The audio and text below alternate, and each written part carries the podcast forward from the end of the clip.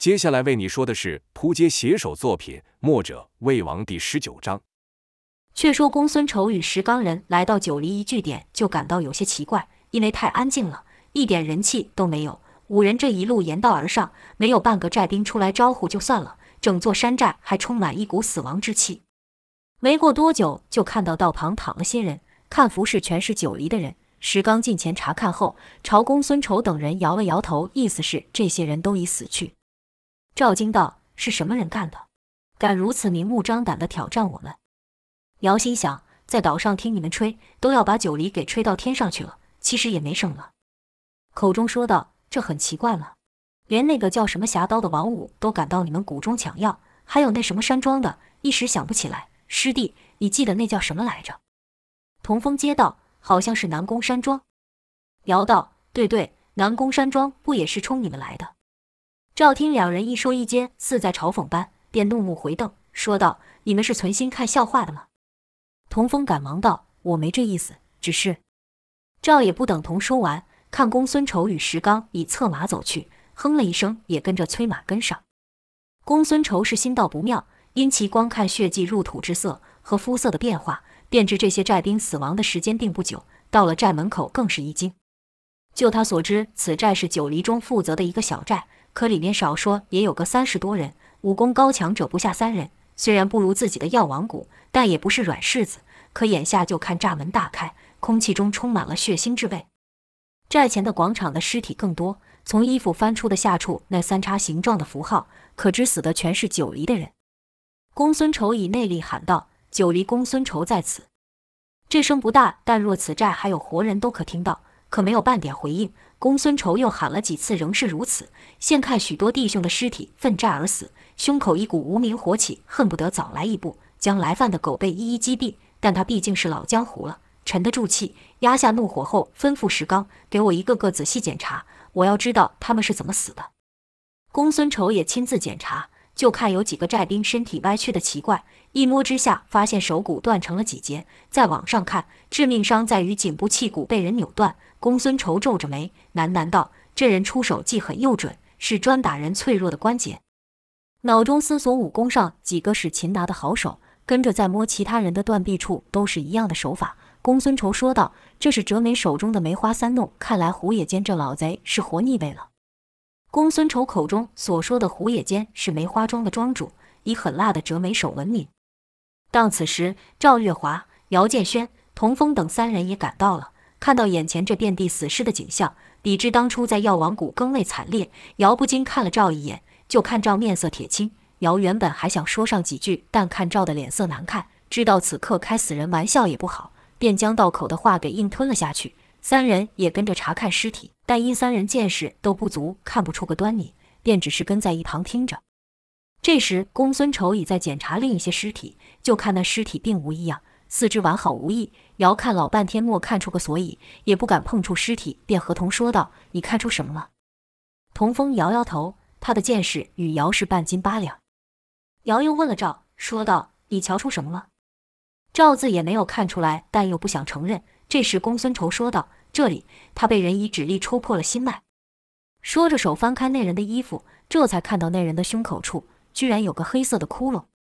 公孙仇续道：“下手的人指力很是厉害，好几名兄弟都死于此招之下。”赵问道：“是什么人下的手？”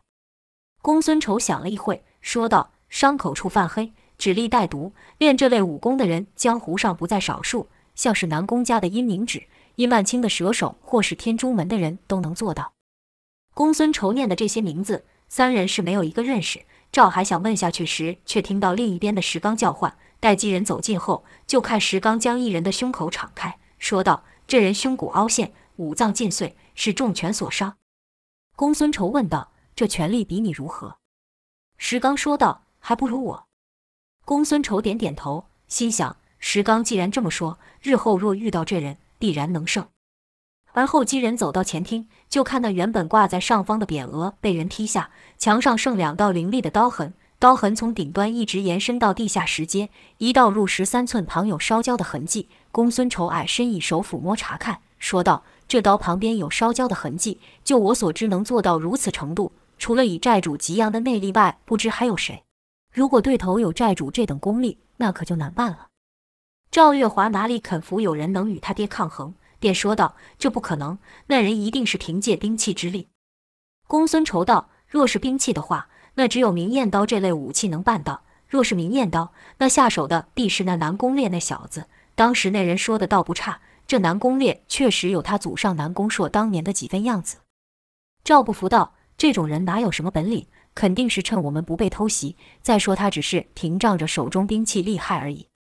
公孙仇又用手指向另一道刀痕，说道：“你们看这一道刀劲，可比南宫烈的厉害许多，透视更深，且未依赖兵刃。看来那小子请了找来了高手帮忙，尤其是这使刀的，可不容易对付。”石刚心想：要是此这两刀劈的是自己会如何？见公孙仇回头看自己，便摇头道：“没有把握。”此时厅内传出声响，众人才往内看去，就看一人还站着。赵认的此人，便说道：“是洪堂主吗？”那人未回答，只是举着半截断刀站着。适才那声响，便是这叫洪堂主的半截断刀掉落所致。二人又喊了几声，那洪堂主却都不动。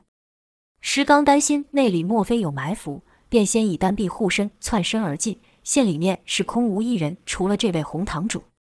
公孙仇看其面色，便道：“他已经死了。”公孙仇走近一看，这堂主身前有一道刀伤，与门前石阶一模一样。洪堂主以力大著称，善使一柄厚重的虎头大刀。这把刀就是砍向盾牌，都可把盾牌给崩出个口子。可现在居然被人砍断了，可见那用刀的功力不知高出红堂主多少。势力重刀快，红堂主才会身亡不倒。原本此事与童瑶两人无关，可一来见来人下手狠绝，二来与公孙仇等人相处了有些时日。较为亲近，故也有些义愤填膺。公孙仇低头不知想什么，赵心急说道：“叔还想什么呢？赶快追人去啊！”公孙仇道：“我在想，这么个小据点，对手却派上数个高手来犯，不显得有些小题大做了吗？”赵道：“管他如何，都要帮兄弟们报仇，难道要让他们白死了？”公孙仇应允道：“可当务之急不是寻人，而是将小姐回来的消息告知债主。”赵一想。本来计划就是如此，只是乍遇变故，脑中慌乱，才忘了原本的目的。现众人稍微冷静下来，公孙仇说道：“除了此处外，这附近还有几处据点，我们去看看。”于是几人是马不停蹄的又赶往下一处。将近一日的路程，进了城，来到一处宅院。此宅虽大，却不阔气，甚至有些破旧。现无人守门，几人便直接推门而入。一穿过前堂，就觉得气氛古怪。前厅桌上还有残羹饭肴，却不见人影；地上与墙壁则有打斗的痕迹，可找不着尸体，也没有寨兵。这里的人像是人间蒸发般。姚建轩忍不住说道：“这怎么回事？怎么一个人都没有？”公孙仇皱眉不语，与石刚入内查看一番后，也不休息，说了声“走”，便又推门而出。姚看了看赵同二人，也是一脸不知所以，没有主意，只好跟上。刚走出来没多久。迎面来了三个骑马的公子哥，有说有笑的四刚游玩回来。公孙仇说了声“抢马”，石刚上前就将两人揪了下来。几个公子哥摔落地面，喊道：“你们是什么人？要干什么？”另一人也喊道：“敢抢我们的马，不知道我是谁吗？”公孙仇根本莫搭理，甚至连看都没有看他们一眼，就与石刚一起跃上了马，然后转头对赵说道：“小姐上马，你俩跟着石刚。”说的是姚建轩与童风，赵月华对抢马也不以为意，一搭马屁股就上了去。可童姚却迟疑一些。姚是曾为了生活偷过东西，但像这样光天化日下当场人抢，却是从没有过，更别提那老实的童风了。地上那两个公子哥看石刚与公孙仇甚为霸道，就不敢直接去和他们理论，反是向童姚骂道：“你们两人和他们一伙的，是不是？”说着就爬了起来，朝童姚两走去。姚赶忙辩解道：“这事与我无关啊，又不是我抢你的，你找我干嘛？”那人哪听得进去，出手要揪住姚，就看人影一晃，感到重心不稳，身子不由自主地朝前要倒，是连迈了好几步才稳住身体。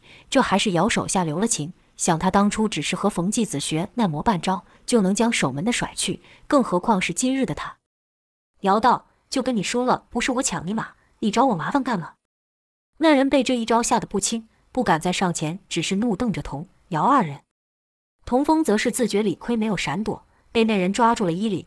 那人正骂道：“敢抢老子的东西，我看你们是活得不耐烦了，还把爷给摔了。你要是不给我个满意的交代，不算完。正说着，就看他的伙伴人不知道为什么被另一个小鬼给推出老远，不知道眼前这小鬼有什么古怪，那道口的狠话便不敢再说下去，可手还是紧抓着童风不放。赵在马上催道：“还跟他们两人浪费什么时间？走了。”姚便对着那人耸耸肩，一副我也是不得已的样子，牵着童风走去，跳上了马。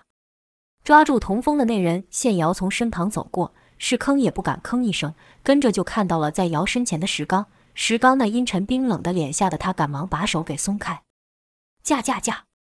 公孙丑与石刚手一挥，两匹马就迈开腿跑了去，留下面面相觑的公子哥。这一跑就到了晚上，来到道交旁的一处客栈。公孙丑领着众人进去后，径自坐到边角靠窗的一桌。这客栈离前后两个城镇都有一段距离，故来往打尖的旅客还不少。小二将茶水送来后问道：“几位来点什么？”公孙仇问道：“你这有卖酒吗？”小二笑道：“当然，小店虽不大，但酒水什么的还是有些。”公孙仇道：“你这都有些什么酒？”小二道：“女儿红、状元酒到花雕都有的。”公孙仇道：“如果我三中酒都各要三坛，你们有吗？”小二突然眼睛一亮，说道：“大爷是要分开上，还是要把酒混在一起后再上？”姚暗笑道：“这店小二问什么蠢话？这酒当然是个别上，混在一起，味道都乱了，还怎么喝呀？”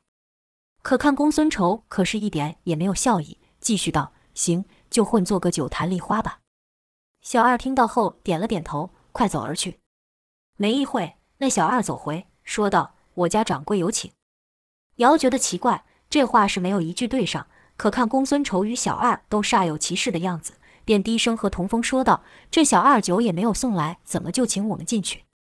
童风道：“看小二面有难色，莫非是我们点的东西太特别？他这没有，掌柜的要向我们抱歉。”姚道：“要道歉，那也是他到我们这来，哪有叫客人进去赔礼的道理？”童风道：“要不就是刚好没有老爷子要的那几种，所以请我们自己挑去。”那小二听到二人说话，便解释道。确实是担心做出来的东西不合口味，才劳烦各位走一趟，先试试看味道。姚低声和童佑说道：“我瞧他在扯谎。”两人是一边胡乱猜测，一边跟着走去。小二领着众人进到厨房，就看一个满身油腻的矮胖之人放下了原本拿在手中炒菜锅铲，换了一把菜刀。见公孙丑等人进来，便道：“听说几位想喝梨花酒，可知道酿这梨花酒可费工啊？你们买得起吗？”还没有等几人回话，就听咔啦一声响，刚才那小二把门就给关上了，而后出来了数十名虎背熊腰的壮汉，将公孙仇等人围住。见此变故，公孙仇莫太大反应，但赵月华却不甚高兴，说道：“你们几个是不想活了？敢对自己人动手？”那看似厨子的人却莫正面回答赵的话，反是对旁边人说道：“最近总有老鼠混在猫里，你说都被我们怎么住了？”一人回道。老鼠这东西甚是讨厌，是有缝就钻，还不怕死。打发一波，又来了一波。又一人也冷言接道：“嘿嘿，自以为聪明，却哪里瞒得过猫？”姚低声对赵问道：“喂，你们是不是记错地方，来到你对头的地盘了？”见这几个下人不但不搭理自己，口里说些老鼠、猫的，似在嘲讽自己，赵便怒道：“那正好顺手解决了，让他们明白谁是老鼠，谁是猫。”那小二道：“那玄用说。”谁趴下，谁就是。那人话才说一半，就听啪的一声，被人重重打了个耳光。跟着听赵说道：“就是什么？怎么不接着说下去？”赵离的小二的距离近，且赵赵出手又快，这一下事先也没有任何预兆。小二被打了后，伸手指着赵，怒道：“好啊，你个臭女娃，居然敢！”话还没说说完，啪啪又是两巴掌打在脸上。这两下赵可用上了劲，将那小二打得倒地。赵道。你个臭嘴，欠人教训！见对方出手，那厨子就喊道：“该看什么？还不给我上！”那群人就举起兵刃朝公孙仇等人打来。那拿擀面棍的壮汉对着姚就是一棒，姚向旁一闪，喊道：“等等，我可不是什么九黎的人，冤有头，债有主，要打你打他们去，别冲我来呀！”就看一个矮桌被那擀面棍一砸，当场塌了去。听那声音，那擀面棍可不是一般的木头，而是铁器所制。姚闪了几回，来到了厨房后面备菜的空地，看地上有一篮菜，顺脚就踢了过去。那壮汉举棍就打，篮子是打飞了，但那篮里面的菜却喷得他满脸。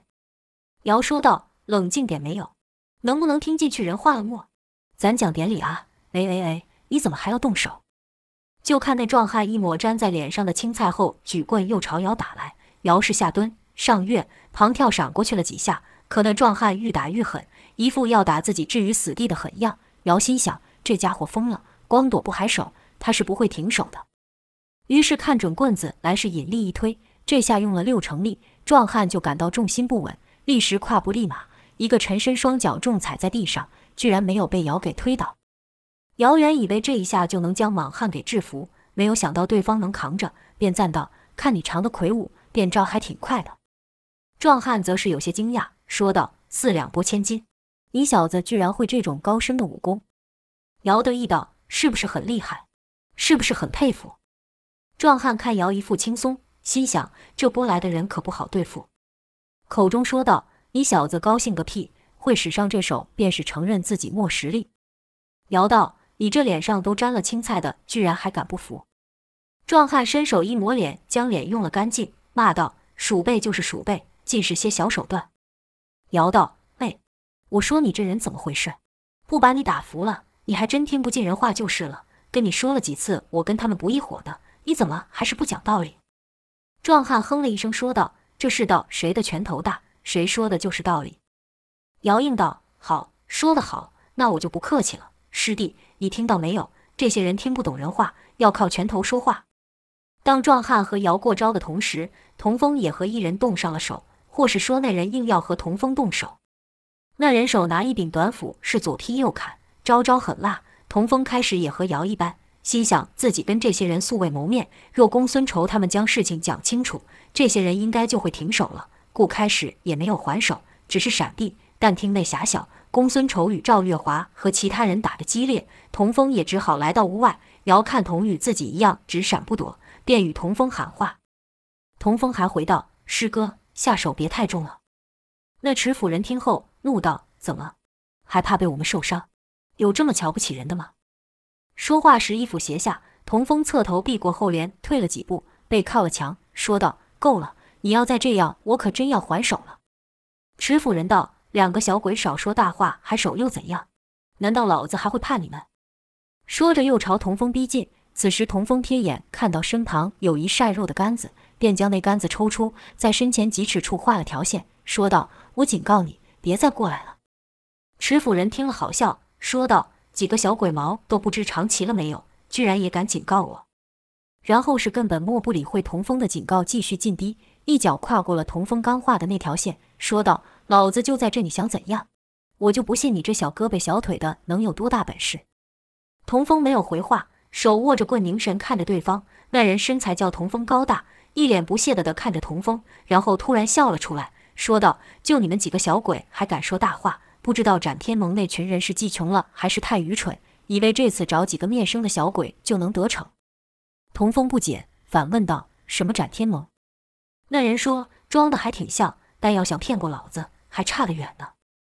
说完，是一招力劈华山从上打下，可那斧头还没挥到一半，就听到砰的一声响。童风还好端端的站着，可自己却摔了个四脚朝天，手里斧头也掉到一旁。壮汉倒在地上，目瞪口呆好一会，还是想不明白自己怎么就倒下了。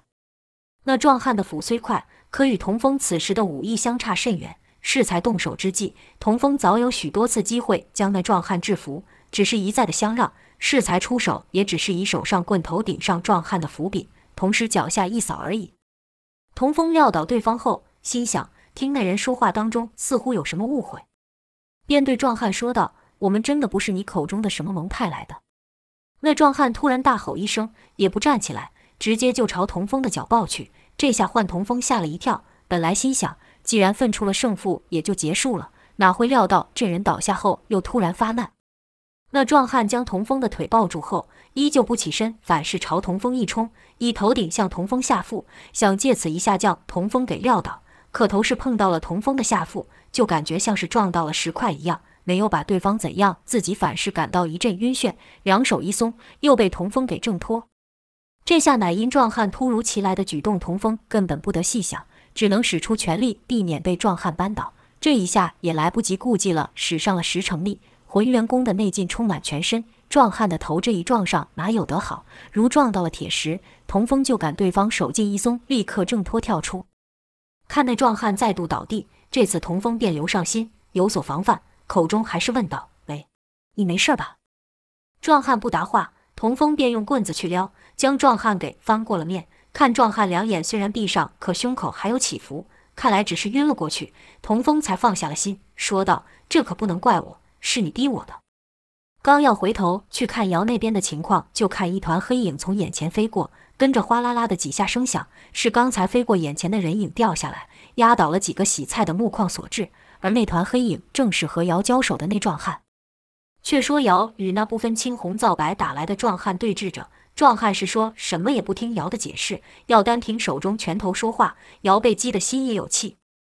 那壮汉心道自己刚才出的机招都被姚轻易闪过。心想，这小子身法灵巧，跑来跑去的，倒是不好对付。须得出其不意的给他一招，他避无可避。于是就用那擀面棍打起了架势来。姚就看壮汉棍指之处并未出力，只是东指西画，忽然向右一砸脉，弄出半身破绽，想引得姚出手进招。姚看了后是心中暗笑，这虚招也虚得太假了一些。且看他还有什么花样。要知道，冯继子所授的无用拳法，便是以卖弄破绽，引对手进攻的功夫。那壮汉的棍法与无用拳法一比，是漏洞百出。姚故意装的左支右绌，看不清来棍的模样，慌乱出手，可其实也是虚招，并未用上力。那壮汉见状，心中暗喜道：“这小子果然上当。等他自以为聪明出手的时候，就是其丧命之时。”壮汉跟着又是一棍，这一下挥空后，故意装的好像重心不稳，露出好大一个破绽。姚心想：好，就看你能把我怎样。姚便照着这个破绽挥拳近身。壮汉以为姚上当了，手中棍突然如电般横扫过来，跟着就是和童风所现的那样，那壮汉的身体被打飞了出去。原来姚世才也使出无用拳法，那一拳出去，露出半身的破绽。那壮汉见机不可失，便使出全力横击，哪知棍挥了过去，却没打到人。就看姚上身突然倒下，躲过了壮汉的棍。跟着就是一脚由下往上踢去，把壮汉给踢得好远。看那壮汉被踢飞，姚甚是满意，和童风说道：“怎么样？我刚才那招帅不帅？”姚这臂棍出腿是一气呵成，确实潇洒。童风便说道：“师哥，这是什么招式啊？这么好看？”姚想了想后，得意地说道：“这是我自创的无用腿法，很厉害吧？”二人正说着话，就听那厨子跑了过来，而且是一边跑一边喊道：“住手！住手！”别打了，都是自己人，都是自己人。可当他到院子的时候，看到自己的手下已经被人给打到，童、姚二人莫怎么样时，反而松了口气，对童、姚两人说道：“好险，好险，你们没有受伤就好。”姚故意拍拍身上，其实他身上也没什么灰尘，笑道：“就这两下功夫，怎么可能伤不到小爷？”跟着就看公孙仇与赵爷走到院子，那厨子恭敬地对二人道：“后面有间隐秘的小屋。”请随我一起来。童、姚互看一眼，不知这厨子的态度怎么突然转变。刚见面是悬凶巴巴的，现在则像是仆人一样。原来刚在厨房内，赵月华出手可重了。对他和公孙仇来说，这些人要么是对头，要么就是不认识自己的寨兵。那九黎寨里，除了他爹跟几个长字辈的外，哪一个不是自己的手下？主人出手教训手下，又哪会客气？领文的那小二受了赵两掌，痛得怪叫道：“臭女娃！”居然敢打我！话才说到一半，赵的脚就朝他脸踢去，这一下比刚刚的巴掌还要重。那小二的门牙当场被踢掉了两颗。那厨子看赵月华发难，便喊道：“好啊，你们果然来闹事的，弟兄们还待着干嘛？都给我上！”赵月华适才出手教训，只是嫌那小二嘴臭，其他人要找他动手，他可还不愿意。更何况有公孙仇在，自然没有人能靠近他。就看公孙仇的烟杆是左敲右打，每一下都朝着来人的穴位上击去。那些壮汉中招后，就感到一阵既酸痛又刺麻的感觉，跟着像消了力般，不但拿不住手上的武器，有些壮汉腿一软，还撑不住跪了下来；有些更是像被闪电打到一样，嗷嗷乱叫。这还是公孙仇留了手，因他还想搞明白这群人到底是不是九黎的人，下手便比赵有分寸些，边打还边说道：“别吵了，别叫了。”不过是教你们懂些礼数罢了。那厨子看公孙仇任学其准，知道今日遇上了大敌了，喊了声：“你们都退下，交给我。”手拿了菜刀就砍上。公孙仇照例朝其手腕点去，但那厨子不闪不避，只是将刀锋一偏，刀面就斜削过烟杆头，跟着就快速地顺着烟杆而下，要削公孙仇的手指。公孙仇咦了一声，似莫料到对方能使出如此巧招。眼看那刀锋就要削到自己的时候，公孙仇突将手腕一旋，原本握杆的手就放开，变成以掌托杆。如此，对方的刀虽顺杆而下，却削不到公孙仇。同时，这烟杆一掉头，就朝对方下颌穴道撞去。那厨子就感手臂如遭电击，失去知觉，菜刀就莫能拿住，掉了下去。可这人还不放弃。一脚踢出，还想以脚撞刀再伤公孙仇，可那脚才出到一半，又被公孙仇点了腿上两处穴位。这一下，厨子再也支撑不住，倒了下去。可即便如此，那人嘴上还不服，骂道：“枉费了你有这样的武功，居然会跟着南宫烈那小子。”公孙仇也不生气，说道：“刚才那手削骨刀法使得不错，可惜火候还差些。你是费斯的手下吧？”那厨子见公孙仇说出了他的武功招数，就是一愣。问道：“你怎么知道？”公孙仇未回答那厨子的话，先转头对赵说道：“是自己人。”赵便道：“自己人又如何？连我也不认得，那也是欠教训。”公孙仇心想：这九黎寨上的弟兄好几千人，又怎能每个都认识我们？这话当然是没有对赵说。公孙仇继续问那厨子：“费斯既然会教你削骨刀法，说明你是他手下的一员猛将。你叫什么名字？”那厨子见公孙仇似与九黎有些关系，说话也就客气许多，回道：“睚眦旗下的潘斌。”公孙仇道：“潘斌是吗？不坏不坏，有骨气，武艺也不错。”潘斌问道：“难道你们也是九黎的人？”公孙仇报了名号，说道：“药王谷主公孙仇。”潘斌这一听，心里暗道不好。要知道，公孙仇在九黎的辈分与自己老大费斯不相上下，自己也没问个清楚，就和对方动手。跟着就在心里暗骂道：“要不是南宫烈那群人，我至于搞成这样草木皆兵吗？可又怎么知道他真是公孙仇？得当心不要上当了。”又对公孙仇说道：“怎么证明你说的话是真的？”公孙仇前笑了一下，心想：要证明自己是自己，这可真有些为难。于是回头对赵月华说道：“小姐，看来还是要你露一手了。”潘斌一直奇怪，公孙仇对那身旁的女孩甚是保护。不知那女孩是何许人也？